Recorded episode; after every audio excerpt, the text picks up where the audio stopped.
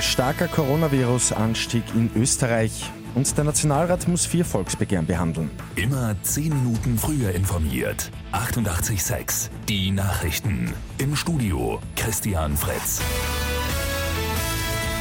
In Österreich ist die Zahl der aktiven Coronavirus-Fälle wieder deutlich gestiegen. 600 Menschen gelten aktuell als krank. Vor dem Wochenende waren es nur 470.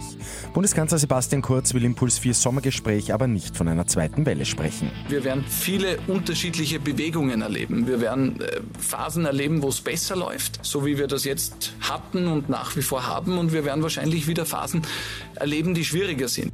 Die neuen Fälle sind regional zuordnenbar, sagt der Kanzler, somit sind die Cluster noch unter Kontrolle.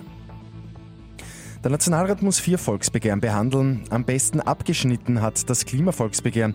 Es ist auf über 380.000 Unterschriften gekommen. 100.000 waren notwendig. Diese Hürde haben auch Asyl-Europagerecht umsetzen, Euratom-Ausstieg Österreichs und Smoke Nein geschafft. Das Smoke-Ja-Begehren ist gescheitert. Das französische Atomkraftwerk in Fessenheim nahe der deutschen Grenze ist jetzt endgültig abgeschaltet.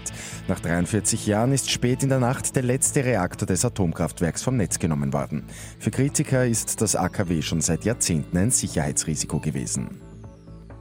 Und einer neuen Studie zufolge ist Wien die beste österreichische Stadt für Läufer. Die gute Nachricht zum Schluss. Wien glänzt mit einer Vielzahl an Laufstrecken, über 3600 sind es. Außerdem gibt es mehr Parks und Laufevents als in den anderen Städten. Mit 886 immer 10 Minuten früher informiert.